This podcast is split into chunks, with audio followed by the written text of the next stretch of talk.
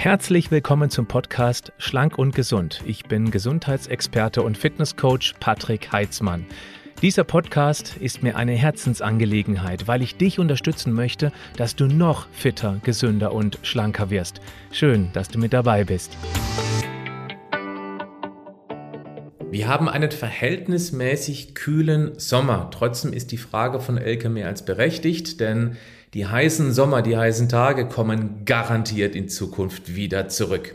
Schön, dass du mit dabei bist und die Frage von Elke lautet, Sport bei Hitze, ist das ungesund oder kann ich den machen? Danke für die Frage. Also insbesondere dann, wenn es den ganzen Sommer überall heiß ist, wäre es ja doof, überhaupt gar keinen Sport zu machen. Also ich kann mich an den Sommer erinnern, ich weiß nicht genau wann das war, da hatten wir acht Wochen am Stück um die 30 Grad plus im Schatten, zumindest hier bei uns in Süddeutschland. Und das natürlich komplett sportfrei zu machen, weil ja Sport bei Hitze gefährlich sein könnte, wäre natürlich äußerst ungünstig, weil dann das Verzichten gänzlich auf Sport mit Sicherheit gesundheitsgefährdender wäre, als wenn ich ein paar Dinge berücksichtige. Und über die möchte ich heute gerne sprechen. Nämlich fangen wir an mit der Intensität des Trainings. Ganz wichtig ist selbstverständlich, dass man es unbedingt anpassen muss. Man sollte also nicht bei 30 Grad draußen Vollgas geben.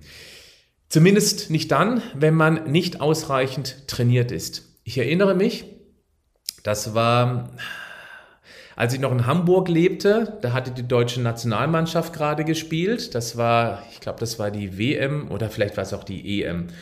Und dann bin ich bei 34 Grad Schattentemperatur. Ich hatte einfach Lust, weil ich so aufgewühlt war, hatte ich Lust danach, um die Alster zu rennen, bei 34 Grad. Bei mir ist es aber so, dass ich eben ein trainierter Sportler bin und bei Hitze auch tatsächlich mit Hitze sehr, sehr gut klarkomme. Ich weiß aber auch, und das ist eben auch mein Tipp für dich, wenn es mir unterwegs schwindlig geworden wäre oder ich mich nicht gut gefühlt hätte, hätte ich daraus einen ganz gemütlichen restlichen Spaziergang gemacht. Und deswegen ist es ein ganz wichtiger Aufruf, bitte niemals über deine persönliche körperliche Leistungsgrenze hinaus trainieren aus übertriebenen, in dem Fall sehr ungesunden Ehrgeiz. Höre auf deinen Körper. Wenn es dir warum auch immer plötzlich schwummerig wird, komisch wird, unterzuckert bist, oder du Kopfschmerzen bekommst, mach einen Spaziergang draus. Auch der ist gesund, okay? Also der ist garantiert gesünder, als eben dann zu sagen, nee, jetzt zieh ich's durch, ich möchte es einfach mal probieren. Also sehr gut auf den Körper hören. Das ist die wichtigste Warnung heute in diesem Video. Auf der anderen Seite hast du auch vielleicht die Möglichkeit, wenn du am Fitnessstudio angemeldet bist, die meisten Studien sind klimatisiert und dort kann man natürlich wunderbar trainieren. Das geht auf alle Fälle. In der draußen, in der Hitze draußen eben dann vorsichtig sein. An besonders heißen Tagen würde ich auch generell empfehlen, die Intensität runterzuschrauben oder das Ganze eben sehr, sehr entspannt anzugehen. Dann der zweite Tipp, klar, viel trinken, denn eine Dehydrierung, die senkt die Leistungsfähigkeit und zwar teilweise auch ganz enorm und gefährdet deine Gesundheit. Und gerade bei übertriebenem sportlichen Ehrgeiz, wenn du so deine Benchmark ähm, hast, beispielsweise du hast eine Laufstrecke und du stoppst deine Zeit und du weißt, dass du eben an diesem Bauernhof da hinten immer bist, so um die 18. Minute. Und wenn du jetzt merkst, oh Gott, heute ist es so heiß, ich schwitze ganz doll und ich schaff's nicht, dass du jetzt nicht diesen übertriebenen Ehrgeiz entwickelst, weil du eben merkst, du schaffst es nicht bis zur 18. Minute und dann eben übertrieben Vollgas gibst, um diesem Ehrgeiz gerecht zu werden. Das ist kontraproduktiv. Lass es einfach dann akzeptiere, dass es heute nicht so ist. Auch das ist ganz wichtig, dass du mit solchen Leistungseinbußen bei Hitze äh, mental umzugehen lernst. Also bei viel Hitze verlierst du logischerweise auch deutlich mehr Flüssigkeit, weil der Körper schwitzt und durch den Gegenwind kühlt dann die Körperkerntemperatur etwas herunter oder es wirkt zumindest nicht der Überhitzung entgegen. Es wirkt der Überhitzung entgegen, so ist richtig. Wichtig ist auch, dass du mit dem Schwitzen Magnesium und auch Salz verlierst und deswegen wäre es ganz gut, wenn du zumindest rechtzeitig vor dem Laufen und vor allem direkt danach Wasser mit Magnesium, Magnesiumcitrat würde ich dir empfehlen, weil das schmeckt einfach auch im Wasser. Und wenn du mir und meiner Marke vertraust, darfst du auch gerne das von mir nehmen. Ich werde es unten im Show Notes verlinken, beziehungsweise hier unter dem Video dass du einfach dann so ein halbes Teelöffelchen auf einen Liter verteilst und das eben vorm, rechtzeitig vorm Laufen oder nach dem Laufen oder auch im Radfahren oder sonst irgendwas nach dem Nordic Walking zu dir nimmst. Während des Laufen was dabei zu haben, das kommt auf die Laufdauer an, denn ich bin der Meinung, 20 oder auch 30 Minuten mal ohne was zu trinken loszugehen, das sollte eigentlich auch kein Problem sein. Also das sollte der Körper kompensieren können. Aber auch da bitte ich dich, auf deinen Körper zu hören. Dann ist vielleicht noch ein Tipp, dass man nicht unbedingt etwas Eiskaltes trinkt, weil der Körper muss das Eiskalte erstmal auf Körpertemperatur bringen und das kann auch dann zusätzlich eine Belastung für den Körper sein. Ja, es ist sehr angenehm, gar keine Frage. Wenn du es aber korrekt machen möchtest, dann mach ungefähr so Zimmertemperatur.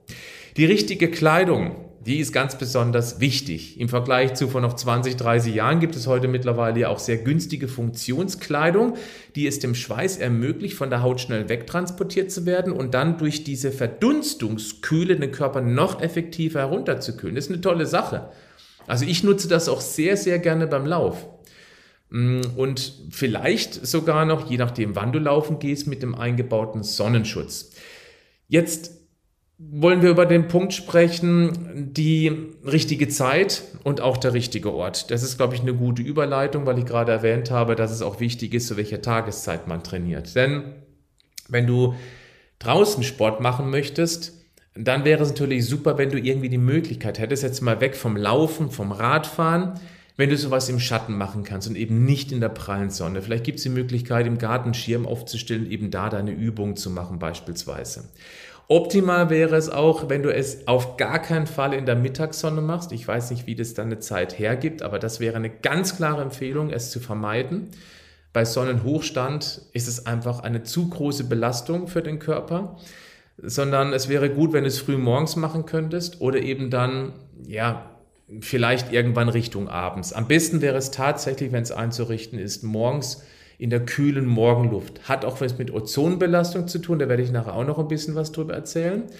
Der nächste Punkt ist auch eine Kopfbedeckung nicht zu vergessen, insbesondere dann, wenn du eben nicht früh morgens oder abends trainieren kannst. Der Kopf ist extrem empfindlich und ja, bei Überhitzung kann es eben tatsächlich sehr schnell zu einem Hitzschlag kommen und da muss man echt aufpassen. Deswegen bitte beachte immer körperliche Signale. Wenn du in der Sonne trainieren musst, weil du nicht anders kannst, ein Cap oder ähnliches aufsetzen. Dann mit Lichtschutzfaktor eincremen, je nachdem, wie du bedeckt bist an der Haut. Es muss ja nicht überall am Körper sein. Es sollte nicht zu fettig sein, weil es eben sonst auch die Poren verstopfen kann und das Schwitzen und damit auch die Temperaturregulation behindern kann. Dann sollte es wasserfest sein, weil es eben sonst vom Schweiß weggespült wird, klar. Und äh, tatsächlich sollte man sich auch im Schatten eincremen, weil selbst unter einem Sonnenschirm, das wirst du wahrscheinlich im Schwimmbad schon mal festgestellt haben, wenn du den ganzen Tag unter einem Sonnenschirm bist und dich nicht eingecremt hast, weil du dachtest, das geht, wirst du am Abend eben auch ähm, deutlich bräuner sein, was ja auch durchaus gewünscht ist, aber möglicherweise auch einen leichten Sonnenbrand haben. So, vielleicht noch einen kleinen Side-Fact. Äh, Sonnencreme ist auch mit Sicherheit die beste Anti-Aging-Creme. Hm? So, kommen wir zum Punkt Ernährung. Beim Schwitzen werden logischerweise auch deutlich vermehrt Mineralien ausgeschwemmt. Deswegen wäre es gerade, wenn wir im Sommer trainieren, noch wichtiger, aus frisches Obst und, und möglichst frisches Gemüse Wert zu legen, weil das kann besser wie nichts anderes helfen, Defizite auszugleichen, weil die Mineralien dort organisch gebunden sind und sie somit deutlich besser aufgenommen werden können. In mineralreichem Wasser da ist es anorganisch und da wird es eben tendenziell etwas schlechter aufgenommen. Also den besten Mineralienausgleich bekommst du definitiv über frisches Obst und Gemüse hin. Vielleicht auch hier eine wichtige Randnotiz, die Apfelsaftschorle, die wird auf alle Fälle sehr gut Mineralien ausgleichen. Du musst aber mit auf dem Schirm haben, dass die auch immer noch ganz ordentlich Zucker liefert. Und wenn es dein Ziel ist, mit dem Sport eben ein bisschen weniger flauschig zu werden, also sprich abzunehmen, Fett zu verbrennen, dann ist eine Apfelschorle, auch verdünnt, natürlich jetzt nicht das allerbeste Getränk. Das solltest du unbedingt wissen. Jetzt komme ich mal nochmal zu diesen Ozonwerten. Ozon besteht ja aus Sauerstoff, während der normale Sauerstoff in der Luft aus zwei Atomen zusammengesetzt ist, besteht Ozon aus drei Atomen. Und normalerweise entsteht Ozon in der Atmosphäre und bei intensiver Sonnenbelastung und hoher Abgaskonzentration in der Luft kann eben Ozon auch in der Erdnähe auftreten. Und zu hohe Ozonwerte sind sehr belastend für Lunge und Herz. Der eine verträgt es viel mehr als der andere. Man erkennt es auch so ein bisschen so einem Kratzen, im Hals. Das ist dir bestimmt schon aufgefallen, wenn du regelmäßig Sport machst, auch im Sommer. Und ab einem Wert von 180 Milligramm pro Kubikmeter sollte man tatsächlich eben gucken, dass man den Sport draußen bei so einer Ozonbelastung dann eher vermeidet. Würde ich also nicht unbedingt machen. Es gibt viele Wetter-Apps, da kann man den Ozonwert prüfen. Und hier auch nochmal der Tipp, wenn du morgens trainieren gehst, da ist er meist eben noch sehr niedrig, da es sich eben erst über den Tag wieder stärker aufbaut, wenn die Sonne scheint. Abschließend, dann war es ein etwas kürzeres Video heute, ähm, alles schön auf den Punkt gebracht. Ich hoffe, das reicht dir erstmal als Entscheidungsgrundlage, ob du eben bei heißem Wetter trainieren magst oder nicht und auf was du achten solltest. Höre auf deinen Körper. Es ist mit Abstand der wichtigste Tipp.